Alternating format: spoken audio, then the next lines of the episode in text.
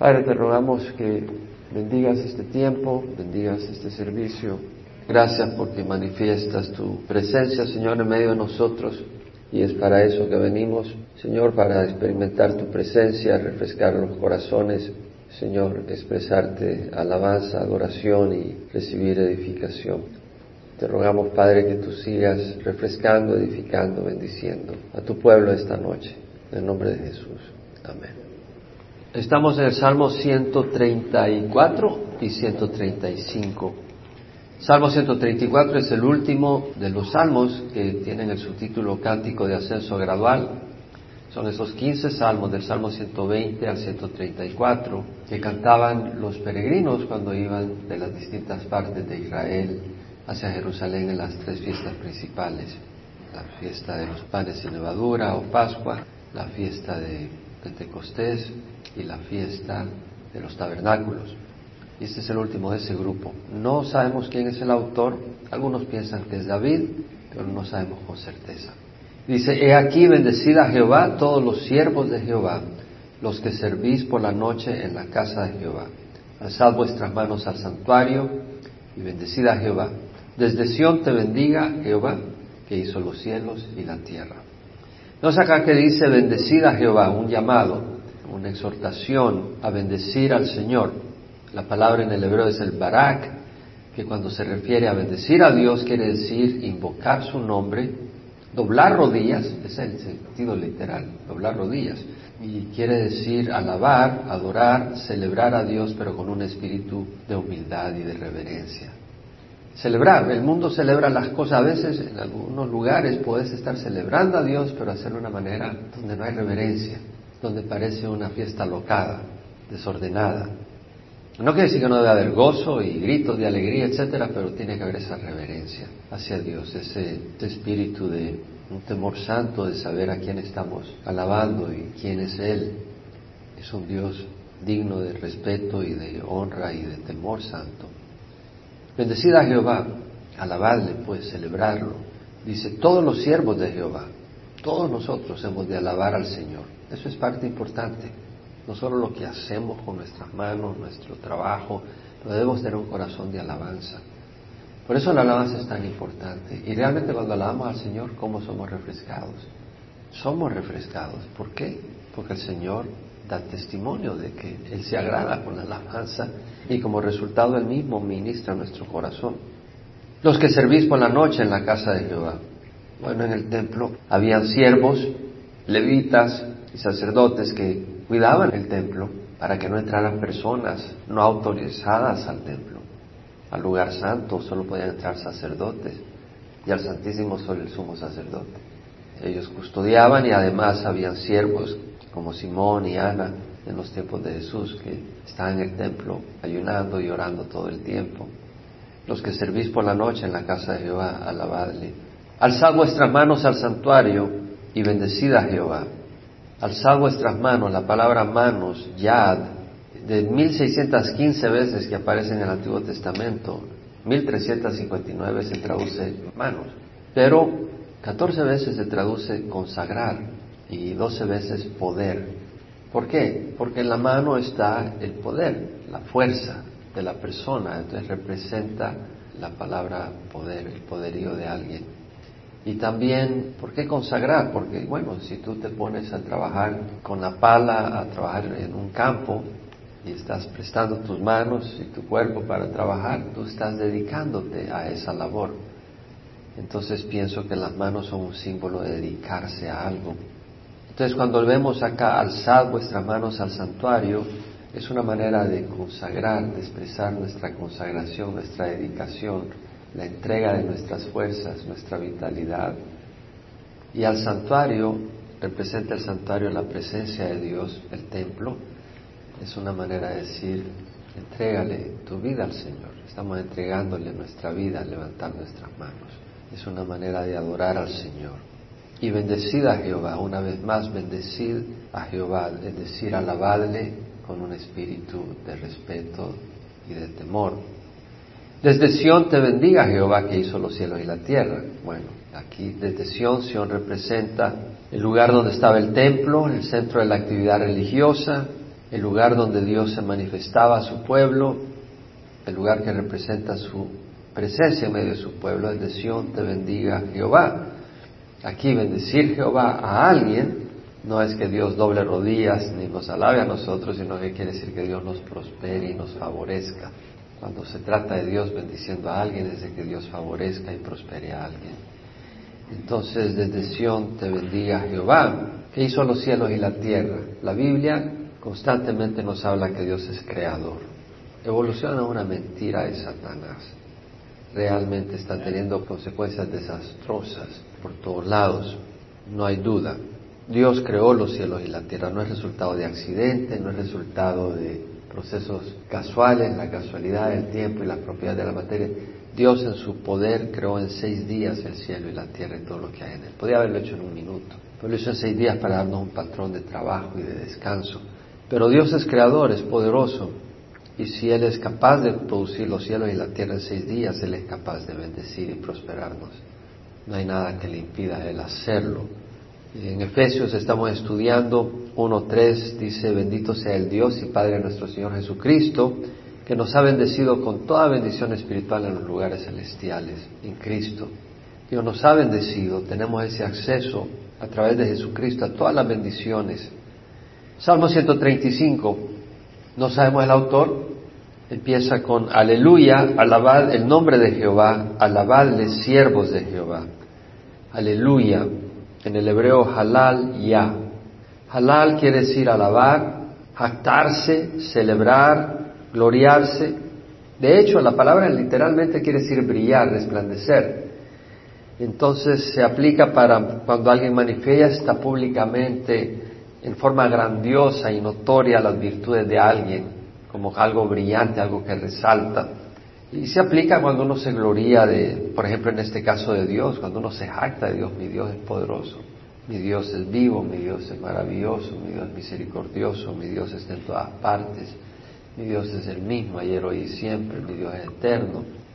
Ya al halal ya es alabar y ya es una abreviación de Yahweh, el nombre de Jehová, revelado en el Antiguo Testamento. Entonces dice aleluya, halal ya, Alabad el nombre de Jehová, es decir, exaltar el nombre. El nombre es su persona, quién es Él, su carácter, sus atributos, su naturaleza.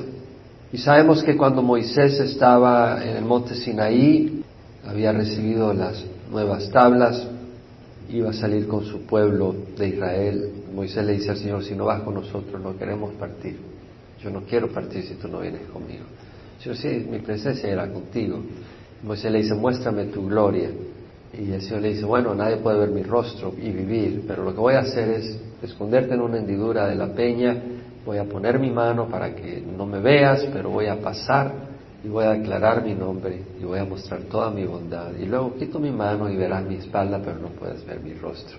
Y pasó el Señor y declaró su nombre, Jehová, Jehová, Dios compasivo y clemente, lento para la ira y abundante misericordia y verdad o fidelidad que muestra misericordia millares, perdona la iniquidad, la transgresión y el pecado.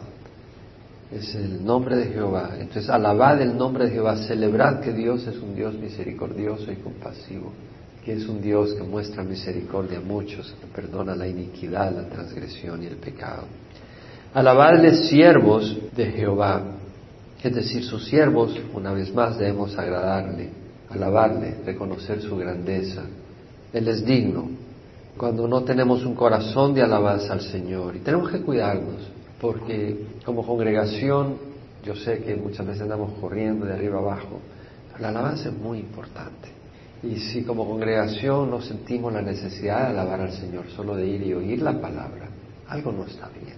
Tenemos que cuidarnos porque el alabar al Señor es una respuesta a quien Dios es, compasivo, clemente, bondadoso, bueno y debemos tener un corazón sensible y no permitir que las cosas endurezcan nuestro corazón, las circunstancias, y ya no tengamos un corazón de alabanza hacia Dios. Son un corazón de curiosidad, pero no de alabanza. Entonces tenemos que pedir a Dios que nos perdone, que nos cambie el corazón y nos dé un corazón sensible a quien es Él. Porque si tú vas a la playa y ves una puesta de sol, wow, dices tú, te maravillas. Es hermoso reconocer la creación de Dios ver el mar ver las criaturas, las focas, los animales marinos. Y es hermoso y poder alabar a Dios por su grandeza, por quién es Él. Dios es bueno. Versículo 2, los que estáis en la casa de Jehová, en los atrios de la casa de nuestro Dios. O sea, la invitación es alabarle a aquellos que están en la casa de Jehová, los que están ministrando en el templo. Bueno, nosotros no solo estamos en la casa de Jehová, nosotros no solo estamos en el templo, somos el templo de Dios. Pablo dice en 1 Corintios, no sabéis que vuestro cuerpo es templo del Espíritu Santo, el cual está en vosotros, que tenéis de Dios, y que no soy vuestro, por precio habéis sido comprados. Por tanto, glorificad a Dios en vuestro cuerpo y en vuestro espíritu, los cuales son de Dios. Vuestro cuerpo es templo del Espíritu Santo que está en vosotros, el cual tenéis de Dios. Entonces somos el templo de Dios. Con mayor razón hemos de alabar a Dios. En los atrios de la casa de nuestro Dios. Bueno, en los atrios estaba el atrio donde estaba el altar, donde se sacrificaban corderos, víctimas para aplacar la ira de Dios y para sacrificios de paz. Se sacrificaban en los atrios y nosotros hemos de ser sacrificios vivos, presentados ante Dios, que es nuestro culto racional. Nuestra vida consagrada a Dios debe ser una vida que también tiene alabanza. Por eso es tan bonito porque no todo el mundo tiene el don de tocar música, de cantar. Y venimos acá y alguien nos guía en la alabanza y nos ayuda a, alabar al Señor. Versículo 3, aleluya porque Jehová es bueno, cantad alabanzas a su nombre porque es agradable. Aleluya una vez más, porque Jehová es bueno, la palabra tov. Y esa palabra es un adjetivo, es un sustantivo también, significa bueno, un árbol bueno, o sea, saludable, árbol que da sombra, árbol que da fruto bueno. O el oro, por ejemplo, oro bueno es un oro fino, puro, de excelente calidad. Algo valioso se aplica a la persona, si una persona, una mujer es hermosa, una buena esposa o una persona es amable, es una persona buena, una persona benigna, una persona recta, una persona íntegra, correcta. Un perfume bueno es un perfume que tiene un aroma agradable. Algo bueno conlleva alegría, algo bueno conlleva prosperidad, beneficio, bienestar, abundancia, felicidad. Entonces, ¿cómo se aplica a Dios? Jehová es bueno, Jehová es valioso, Jehová es puro, Jehová es hermoso, Jehová es amable, Jehová es benigno, Jehová es recto, Jehová es correcto, es paciente, su presencia es más agradable que el aroma más fino. Cuando sentimos la presencia del Señor, eso es agradable, más agradable que un aroma. La presencia del Señor, Él es bueno, Él trae alegría a su pueblo, Él trae prosperidad a los suyos, Él beneficia a sus hijos, Él trae bienestar, abundancia y felicidad a los suyos. Cantad alabanza a su nombre porque es agradable. Aquí se refiere el hacerlo es agradable. For it is pleasant. No usa el pronombre personal, sino el pronombre neutro. It is pleasant. Esto es agradable. For that is pleasant, porque eso es agradable. For it is lovely, porque esto es hermoso. La palabra quiere decir cantar alabanzas a su nombre, es decir, cantar alabanzas a su nombre es decir, alabar el carácter de Dios. ¿Quién es Él? Su persona, su naturaleza, sus atributos. El hacer eso es agradable. Cuando tú vienes y oyes a los hermanos alabando al Señor de corazón, te agrada a ti. Si eres un hijo de Dios, a ti te agrada ver a otros alabando al Señor de corazón. Y es agradable a Dios también cuando tú le alabas de corazón. Y luego dice el versículo 4, porque Jehová ha escogido a Jacob para sí, a Israel para posesión suya. El salmista es un israelita descendiente de Jacob. Se regocija de ser parte del pueblo escogido de Dios. Jehová ha escogido a Jacob para sí. Dios nos ha escogido entre el mundo, nos ha adoptado como sus hijos, como su pueblo. En primera de Pedro 2.9 dice, nosotros somos linaje escogido, real sacerdocio, nación santa, pueblo adquirido para posesión de Dios, a fin de anunciar las virtudes de aquel que nos llamó de las tinieblas a su luz admirable. ¿Por qué? Antes no éramos pueblo y ahora somos el pueblo de Dios. No habíamos recibido misericordia, ahora hemos recibido misericordia. Entonces somos escogidos, Dios nos ha escogido. Primera de Juan dice, mirad cuán gran amor nos ha dado el Padre para que seamos llamados hijos de Dios. Y eso es lo que somos. Por eso el mundo no nos conoce, porque no le conoció a Él. Amados, ahora somos hijos de Dios. No se ha manifestado lo que habremos de ser, pero cuando Él se manifieste seremos semejantes a Él, porque le veremos tal como es Él. Dios nos ha escogido para ser sus hijos. Cuando consideremos eso, consideremos que nos ha escogido no porque tengamos méritos de nuestra parte. Nunca digas, bueno, el Señor me escogió porque yo soy bien astuto y me escogió porque sí voy a ser una gran bendición para su reino. Tuvo suerte de que me encontró. Yo creo que no es así la cosa. Primera Corintios 1, 26, 31 nos pone en nuestro puesto si empezamos a pensar, sí. Pablo dice, considera hermano vuestro llamamiento, no hubo muchos sabios conforme a la carne, ni muchos poderosos, ni muchos nobles, algunos tal vez, pero ellos pueden reconocer de que esa sabiduría viene de Dios, algunos tal vez poderosos, pero no muchos. Y aquellos que Dios escogió que tal vez eran poderosos reconocían que el poder venía de Dios. Sino que Dios ha escogido, Dios escoge lo necio del mundo. Somos escogidos, vean. Bueno, para que nos sintamos inflados, Dios escogió lo necio del mundo para avergonzar a los sabios. Y Dios ha escogido lo débil del mundo para avergonzar a lo que es fuerte. Y lo vil y despreciado del mundo ha escogido Dios lo que no es para anular lo que es para que nadie se jacte delante de Dios. Nadie se jacte delante de Dios. Por obra suya estás vosotros en Cristo Jesús. No, yo estoy en Cristo Jesús porque soy tan astuto y tan buena gente, pues yo sé lo que es bueno. No, somos cabeza dura. Nos tuvo que quebrar, ponernos pata arriba, espaldas planas, hasta que empezamos a pillar. Hasta que dice, por obra suya está vosotros en Cristo Jesús el cual se hizo para nosotros sabiduría de Dios. Sí, Cristo, tú miras a Cristo, ves su vida, es la sabiduría de Dios. Y justificación. Cristo vivió una vida perfecta y en Él somos justificados. Y santificación, ¿quieres ver a alguien consagrado a Dios 100%? Jesucristo. Y redención. En Cristo tenemos la redención completa de nuestras almas. Para que tal como está escrito, el que se gloría, se gloríe en el Señor. Versículo 135, 5, porque yo sé que Jehová es grande y que nuestro Señor está sobre todos los dioses. La palabra grande es Gadol, y significa grande, puede ser de tamaño, cantidad, intensidad, importancia, dignidad, poder, riquezas. Aquí se aplica que Jehová es grandioso, es digno, es importante, es el creador del universo, pero además es poderoso, es enorme en riqueza, es enorme en poder. Y lo importante es saberlo. El, el salmista dice, yo sé que Jehová es grande. Es importante saberlo para beneficiarnos al máximo, que Dios es todopoderoso, de riquezas infinitas. Que nuestro Señor está sobre todos los dioses. Qué bueno saberlo. Porque si Dios está por nosotros, ¿quién contra nosotros? Si Él está por encima de todos los dioses, Nadie puede estar contra nosotros y prosperar contra nosotros.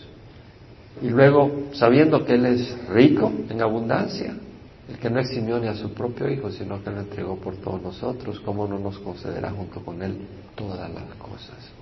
Versículo 6. Todo cuanto Jehová quiere lo hace, en los cielos y en la tierra, en los mares y en todos los abismos. Todo cuanto Jehová quiere lo hace. Dios es soberano.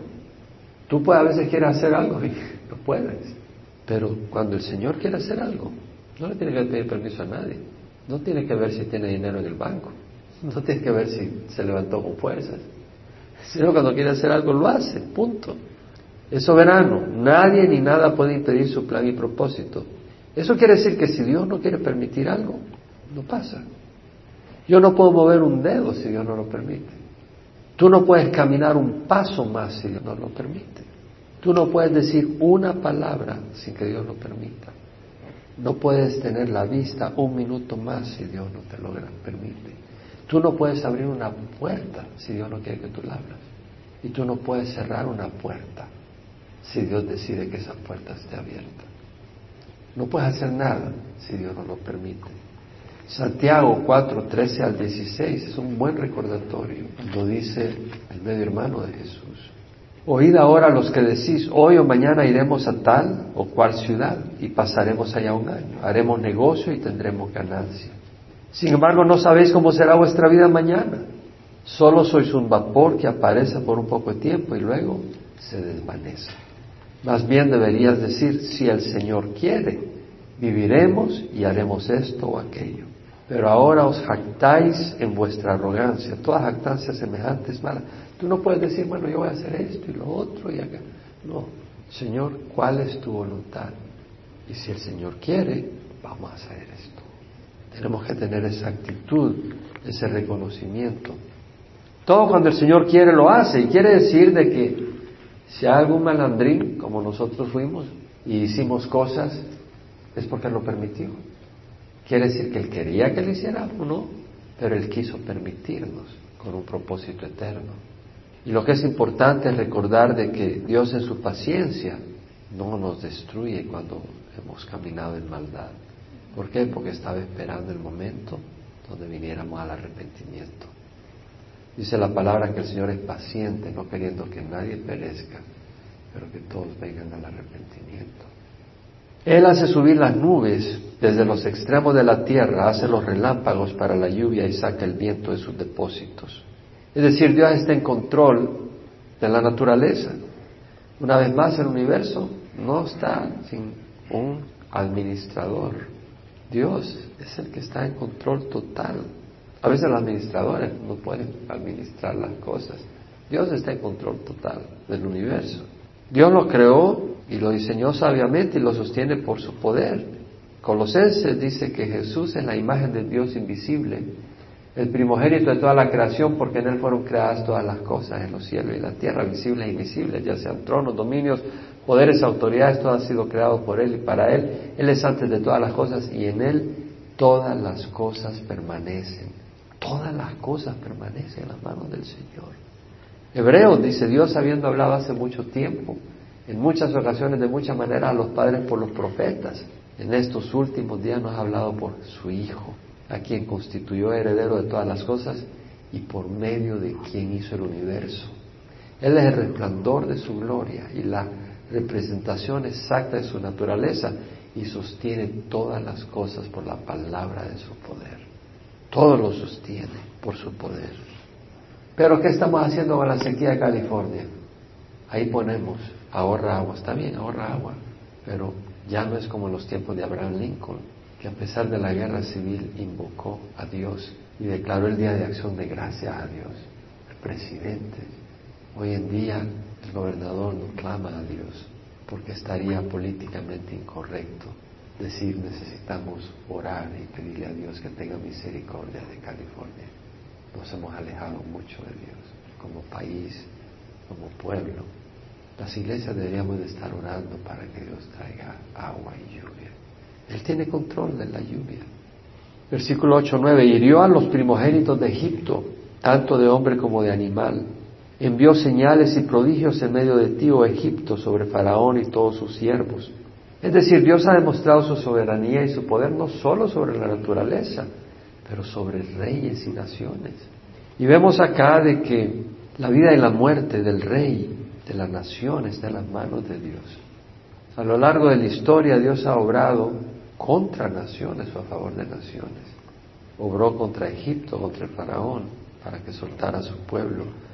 Obró contra Babilonia, usó a Babilonia para disciplinar a Israel, pero luego castigó a Babilonia, usó al imperio medo-persa. Usó a Babilonia para castigar a Jerusalén, que en el año 586 a.C. lo llevó al exilio usó a Roma para castigar a Israel, a los judíos, destruir Jerusalén en el año 70. Y Dios usó los eventos de la Segunda Guerra Mundial a Inglaterra y a las Naciones Unidas para que Israel naciera como nación el 14 de mayo del año 1948. 2500 años después de haber sido exiliado y haber perdido su posición de nación, porque en el tiempo de Jesús no era nación soberana, estaba como una nación servil a Roma. Por 2500 años estuvo sin, sin ser una nación soberana hasta el año 1948, empezando a cumplirse las profecías de Ezequiel, que Israel iba a estar en los últimos días en su tierra, y ahora está ahí. Vemos cómo Dios está moviendo las cosas, de manera que ahora Irán y Rusia están alineados contra Israel. La situación es difícil. En el periódico se ve ayer de que Rusia había logrado entrar a las computadoras de la Casa Blanca. habían logrado hack las computadoras de la Casa Blanca. A la nación que le ayudamos cuando se vino para abajo la cortina de hierro, dimos millones y millones de dólares y nos empezaron a invertir en submarinos y en armamento. Y nosotros ahí ayudándoles. Y ahora son realmente un enemigo. Hirió a muchas naciones y mató a reyes poderosos, a Sejón, rey de los amorreos, a Og, rey de Basán, y a todos los reinos de Canaán. Y dio sus tierras en herencia, en herencia a Israel su pueblo. Vemos pues que Dios hirió a muchas naciones y mató a reyes poderosos. Cuando el pueblo de Israel entraba a la tierra prometida que había salido de Egipto, entraron por la parte oriental de la tierra de Canaán, al este del río Jordán, bajan por el sur, y las primeras batallas fueron contra los reyes de esa área, contra Og y Sejón. Sejón era el que estaba en la parte sureste del río Jordán, hacia el este del río Jordán, y Og en la parte norte, Basán, y el pueblo de Israel peleó contra esos reyes que vinieron contra Israel, los destruyó. Vemos que dice que hirió a muchas naciones, pero ¿a quién usó Dios? Usó a su pueblo para traer juicio a las naciones. Esas eran las naciones inmorales, ingratas, mataban a sus hijos, los quemaban, a sus dioses, a sus ídolos, los quemaban, los sacrificaban. Tenían cultos paganos de adoración donde eran sexo con homosexual, habían prostitutas, hombres y mujeres en los cultos. Dios le dio 400 años para que se arrepintieran, no se arrepintieron, usó a Israel para destruirlos como un cáncer. Pero Dios es soberano, Dios movió el corazón de César Augusto, emperador de Roma, para que impusiera que todos fueran a sus lugares de orígenes para el censo. Y como resultado, José y María tuvieron que ir a Belén, de Nazaret a Belén. Y ahí nació Jesús como estaba profetizado. Dios mueve hoy en día corazones, reyes, naciones. Pero veamos que dice que dio sus tierras en herencia, en herencia a Israel su pueblo. Dios obró milagrosamente a favor de su pueblo hace 3.400 años y lo sigue haciendo hoy en día. Pero no es el pueblo que no tiene fe. Cuando el pueblo de Israel no tuvo fe para entrar a la tierra prometida, estaba en Cades Barnea y se reveló que les dijo Dios, 40 años en el desierto van a pasar y ahí se van a morir. Y sus hijos entraron con fe, guiados por Josué.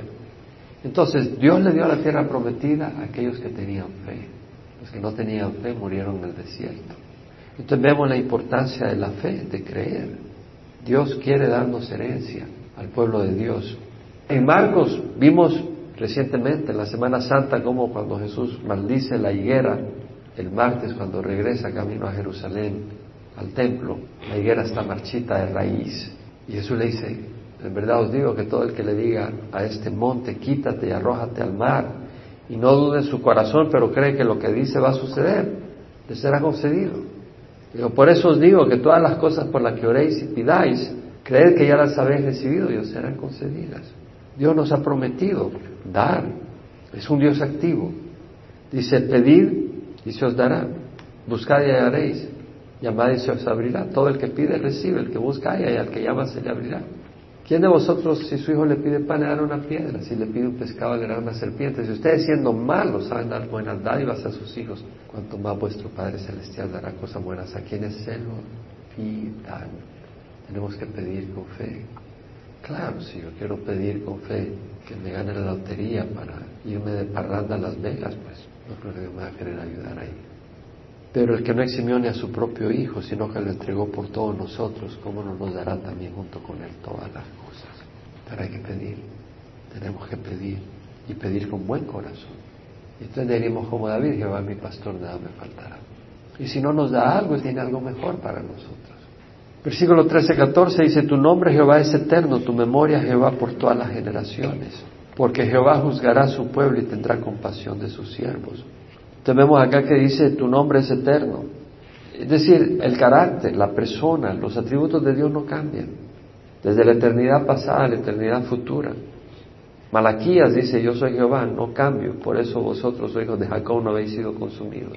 Dios no cambia, Jesucristo es el mismo ayer, hoy y siempre. No cambia, el Señor ha tenido compasión hace dos mil años de la viuda, del huérfano. Vino a salvarnos. Tuvo compasión del que moría a la par de él. Tuvo compasión de la adúltera. Dijo, ya no peques más. La habían agarrado en el mero acto de adulterio. Jesús no cayó con un hacha. Jesús no cayó con todo el peso de la ley. Cayó con misericordia a rescatarla y a ofrecerle vida eterna. Ya no peques más, le dijo. Hace que te suceda algo peor. Tu memoria, Jehová, no te quiere decir que Jehová tiene memoria, quiere decir el, recordatorio de Jehová, las obras de Jehová, todo lo que Él ha hecho, por todas las generaciones, todas las cosas de Dios que ha hecho, lo que hizo en Israel cuando lo libró de Egipto, cuando destruyó las paredes de Jericó, cayeron, cuando hace dos mil años murió en la cruz, por todas las generaciones. Y Jehová juzgará a su pueblo, es decir, gobernará a su pueblo. Un día Jesús viene a gobernar sobre Israel y nosotros con él y gobernar sobre el mundo. Y tendrá compasión de sus siervos, es decir, el Señor ahorita no está tratando con Israel, llegará el momento en que en la tribulación tratará con Israel y le mostrará compasión a Israel y lo levantará una vez más. Ellos clamarán, bendito el que viene en nombre del Señor. Jesús dijo, no me veréis más hasta que digáis, bendito el que viene en nombre del Señor. Y luego dice el versículo 15 al 17, los ídolos de las naciones son plata y oro, obra de manos de hombre. Tienen boca y no hablan, tienen ojos y no ven, tienen oídos y no oyen, tampoco hay aliento en su boca. Tan sencillo. Y ahí estamos muchos de nosotros, ¿no? ¿Cierto no? Muchos de nosotros dicen, tienen boca y no hablan, pues un ídolo no habla. Sí, son hechos de plata y oro, lo mejores metales preciosos, pero son inferiores a la misma persona que los está adorando. Porque la persona que los está adorando les está hablando a los ídolos, pero los ídolos no le hablan a uno. Tienen boca, pero no hablan. Tienen ojos, pero no ven. Tienen oídos, pero no oyen. Tampoco hay aliento en su boca, es decir, están muertos. No hay vida en ellos. Pero luego mira lo que dice. Los que lo hacen serán semejantes a ellos. Sí, todos los que en ellos confían. Es decir, los que confían en ídolos van a ser como los ídolos. Y ocurre. ¿Qué quiere decir? Los ojos de ellos no ven. Los que insisten en los ídolos, si puede esa persona oír que se arrepienta, porque si no llega el momento donde su corazón se ha endurecido, sus ojos se han cegado, ya no verán la verdad, ya no oirán la voz de Dios y no tendrán palabra que hablar. Y no solo eso, estarán sin vida. Jesús dijo, si alguno tiene sed, que venga a mí y beba. Porque todo el que cree en mí, como ha dicho la Escritura, en lo más profundo de su ser brotarán ríos de agua viva. Pero ellos, tradiciones muertas. No hay vida, tradiciones muertas. Oh casa de Israel, bendecida a Jehová. Oh casa de Aarón, bendecida a Jehová. Llamado a honrar, a alabar y a exaltar a Dios. A la casa de Israel, es decir, al pueblo de Dios. A la casa de Aarón, al sacerdocio. Oh casa de Leví, ¿quiénes son los levitas? Los ministros. Los sacerdotes son levitas, pero no todos los levitas son sacerdotes. ¿Sí me explico? Entonces los levitas está hablando de aquellos que no son sacerdotes, pero que son levitas, que estaban involucrados en el servicio a Dios, estaban consagrados para servir a Dios. Es decir, todos. Los que teméis a Jehová, bendecida a Jehová. Realmente esto es importante. Porque el verdadero pueblo de Dios es aquel que tiene un temor santo de Dios. Un temor santo de Dios. Los que teméis a Jehová, bendecid a Jehová. Yo no creo en la palabra Diosito. Algunos dicen mi Diosito. Está bien, puedes usarlo como término de cariño, pero mi Dios es tamaño, Dios es mi Diosote. Es un gran Dios. Algunos dicen el viejo allá arriba. No, no es el viejo allá arriba. Es el creador del universo. El Dios del universo. Es un Dios poderoso. Pablo dice, amados míos, tal como siempre habéis obedecido, no solo en mi presencia, sino en mi ausencia, ocupados en vuestra salvación con temor y temblor. No quiere decir que tenemos miedo de Dios, pero quiere decir que reconocemos que es un Dios santo. Es como un hijo que ama a su padre, pero que es un padre que no es alcahueta. ¿Sabes lo que es alcahueta? Que al padre alcahueta te le montas encima de lo que te da la gana. Ahí está. No te dice nada una mamá alcahueta. Pero un padre que ama a sus hijos los va a disciplinar. Les va a amar, les va a dar cariño. Una madre les va a dar mucho abrazo y cariño, pero no les va a permitir que anden en gran desorden. y haciendo cosas que no deben por su propio beneficio. Y tenemos que tener un temor santo. Además, Pedro dice, Dios es un fuego consumidor. Mateo 10, 28 dice, no temáis a los que matan el cuerpo, pero no pueden matar el alma. Más bien temed a aquel que pueda hacer perecer tanto el cuerpo como el alma en el infierno. Hay un temor santo que hemos de tener de Dios. Y luego dice, bendito sea Jehová desde Sión, quien mora en Jerusalén. Aleluya. Bendito, honrado, alabado, invocado, adorado, con rodillas dobladas, con temor santo. Sea bendecido Jehová desde Sión, es decir, desde el centro de adoración. Bueno, el Señor está en nosotros. Ahí empieza la adoración. No tenemos que ir a. A donde estemos, a adorar al Señor. Quien mora en Jerusalén, aleluya. Empieza con aleluya y termina con aleluya. Alabado sea Jehová. Cerramos la oración. Padre, te damos gracias, Señor, por tu palabra. Te damos gracias porque tu palabra nos instruye, bendice, nos refresca, nos edifica.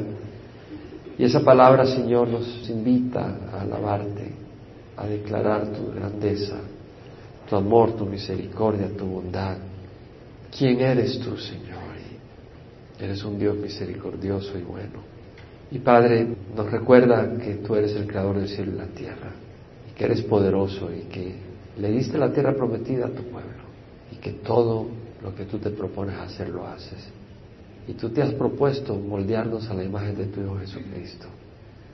Y te has propuesto hacernos parte de un pueblo santo, de una nación santa y herederos del reino de los cielos, Señor. Y te damos gracias. Te ruego que bendigas a tu pueblo esta noche y podamos descansar, ser refrescados por tu Espíritu, Señor, aún por la palabra que hemos estudiado. Que esta palabra nos aparte del pecado, nos guíe a la rectitud, Señor y nos recuerde, Señor, que tú has de ser alabado, has de ser honrado, adorado cada día en nuestro corazón. Que cada día podamos exaltarte y te exaltamos aún ahora mismo, porque tú eres bueno y bondadoso. Te damos gracias, Señor, en nombre de Jesús. Amén.